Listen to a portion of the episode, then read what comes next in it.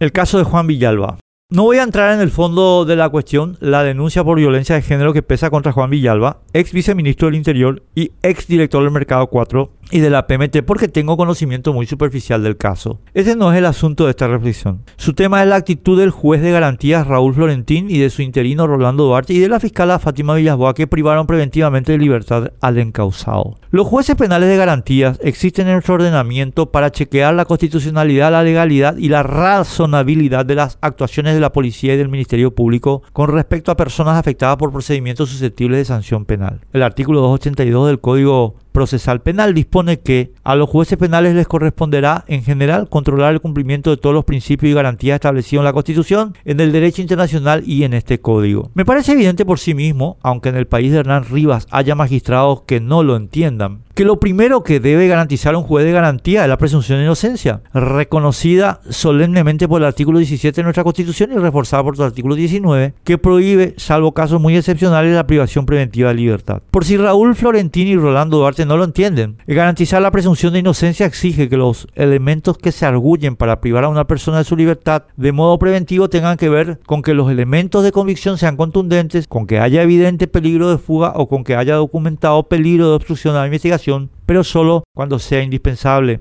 El peligro de fuga no se puede fundamentar con la mera impresión de los magistrados. Debe haber falta real de arraigo, debe explicarse solventemente la expectativa de pena elevada y debe haber mala actitud registrada del encausado. Lo mismo con el peligro de obstrucción, debe acreditarse suficientemente la sospecha de que el encausado puede afectar eh, a los elementos de prueba o influir a terceros, incluido a peritos, a informar falsamente. La sola denuncia, sus